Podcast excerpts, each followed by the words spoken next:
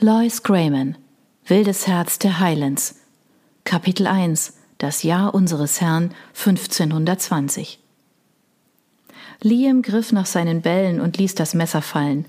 Es durchschnitt die Luft, glitt an seiner Brust vorbei, bohrte sich in die feste Erde zwischen seinen Füßen und pendelte vor und zurück. Die Menge starrte einen erstaunten Moment lang in überwältigender Stille, dann hoben die Leute ihre Blicke vom zitternden Heft und brachen in Applaus aus. Hab Dank, sagte Liam. Er verbeugte sich und warf die hölzernen Jonglierbälle über seine Schulter. Ohne hinzusehen, wusste er, dass sie problemlos in der Tasche landeten, die an einem Eichenast hinter ihm hing, ein Ball auf dem anderen. Ihr seid so gütig, aber nun muss ich um einen Gefallen bitten. Er machte eine Pause, während er sich das lange Messer vom Boden schnappte. Es war eins seiner Lieblingsmesser, gut gearbeiteter Stahl. Er hatte es vor einigen Jahren einem lauten Waliser abgenommen. Der Waliser hatte eine Tochter gehabt und die Tochter hatte allen schöne Augen gemacht. Genug gesagt. Er war nicht von der Sorte Mann, die über Eroberungen sprachen. Erobern und Lügen, ja. Erobern und Fersengeld geben, eindeutig. Ich bräuchte etwas Unterstützung, rief er und schritt am Rand der Menge entlang. Seine Bühne war nicht mehr als eine grasbewachsene Anhöhe, aber das Gefälle des Hügels verschaffte ihm einen leichten Vorteil gegenüber der Menge unter ihm. Vor langer Zeit hatte er gelernt, seine Vorteile zu nutzen, wo er nur konnte. Schließlich, fuhr er fort, kann sich ein Mann nur eine gewisse Zeit mit seinen Bällen amüsieren. Es gab einiges Kichern aus der Menge. Er warf das Messer senkrecht in die Luft, es drehte sich wild um die eigene Achse, nur um einige Augenblicke später wieder sicher in seiner Hand zu landen. Er mochte das Gefühl eines Messers in seiner Hand. Es war weitaus besser als ein Messer in der Hand eines anderen, denn dieses Szenario verhieß für sein weiteres Überleben nichts Gutes. Vielleicht waren die anderen Männer eifersüchtig auf ihn, sinnierte er. Wahrlich, er war kein besonders muskulöser Bursche und das gute alte England hatte gewiss elegantere Männer gesehen, aber er hatte bestimmte Eigenschaften, die Frauen anziehend zu finden schienen. Selbst jetzt lächelte ihn ein hübsches Mädel aus der Mitte der Menge heraus an. Er lächelte zurück. Der Abend des Markttages im Dorf Greenwich kam rasch näher. Eine ziemlich große Menge war zusammengekommen, um ihm zuzusehen. Aber es war die lächelnde Frau, die ihn interessierte. Sie war eine dralle Maid, zeigte Grübchen und genug Ausschnitt, um einen Mann zu veranlassen, seine eigenen Vorzüge in der Hoffnung aufzulisten, im Gegenzug ihre Aufmerksamkeit zu erregen. Wenn er sich nicht irrte, hatte sie während eines Großteils seines Auftritts mit ihm geschäkert. Und wenn es etwas gab, bei dem er sich nie irrte, dann war es die hohe Kunst des Shakerns. Liam ließ das Messer über seine Schulter schnellen und fing es beiläufig hinter seinem Rücken auf. Ein Mann kann nicht alles mit seinen eigenen Händen machen. Am Ende braucht er eine Gefährtin, sagte er, erlaubte sich den Anflug eines Grinsens und stellte sicher, dass sein Blick nicht zu lange dort verweilte, wo er nicht verweilen sollte. Nur weil die Maid mit ihm anbändelte, hieß das nicht, dass sie seinen Auftritt ohne Begleitung besuchte. Das hatte er auf schmerzhafte Weise gelernt. Ist hier jemand anwesend, der willens ist, mir beizustehen? Es gab Gemurmel in der Menge. Ach, kommt schon. Gewiss habt ihr keine Furcht, mit meinesgleichen zu verkehren, auch wenn ich ein Ire bin. Er sprach die Worte undeutlich aus, während er mit vollkommen geradem Rücken seitwärts schritt.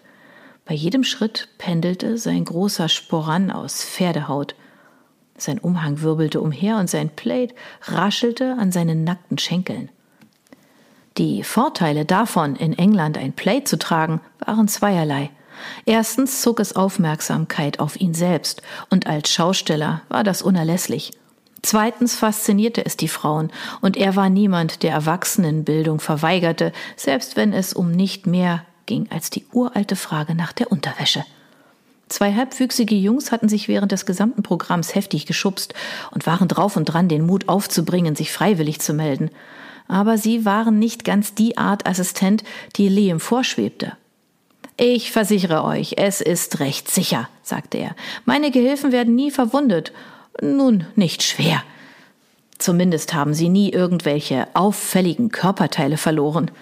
Die Kinnladen der Jungen klappten herunter und sie traten rasch und gleichzeitig zurück. Liam grinste und ließ seinen Blick einen Moment lang auf der Frau mit den Grübchen verweilen. Sie zuckte die Achseln. Der große Busen, der in Sicht gedrängt wurde, ließ das Blut aus seinem Schädel schwinden. Ich könnte euch helfen, rief sie. Liams Grinsen wurde breiter. Tretet vor, sagte er.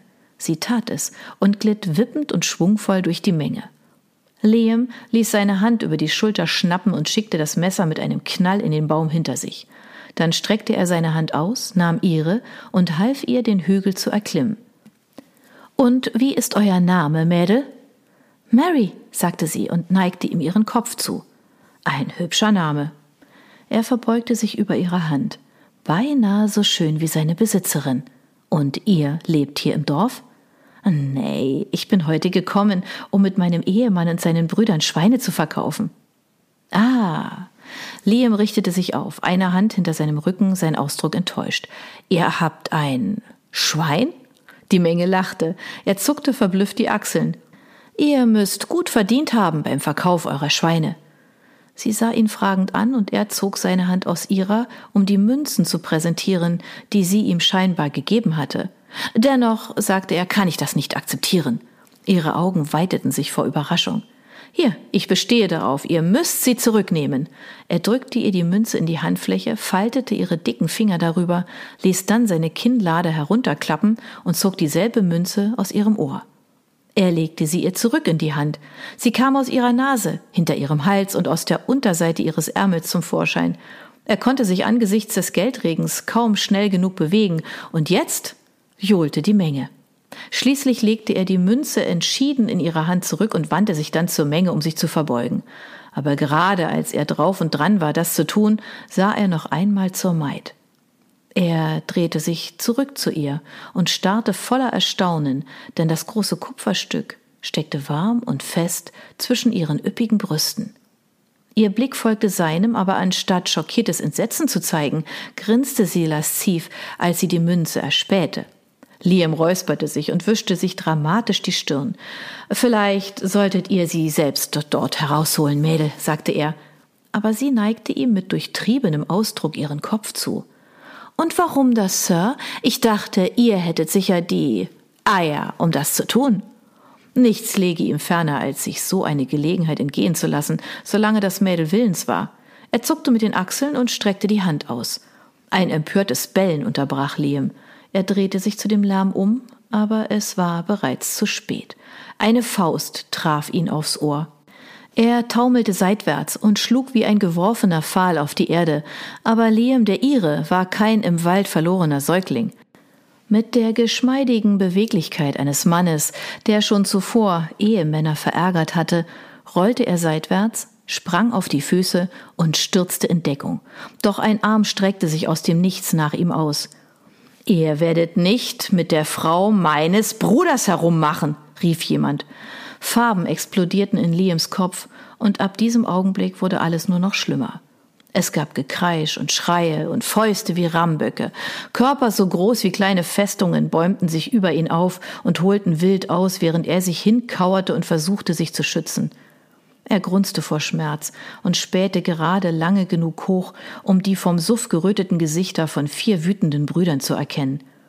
Ich habe es nicht böse gemeint, krächzte er, aber die vier waren weit davon entfernt zuzuhören.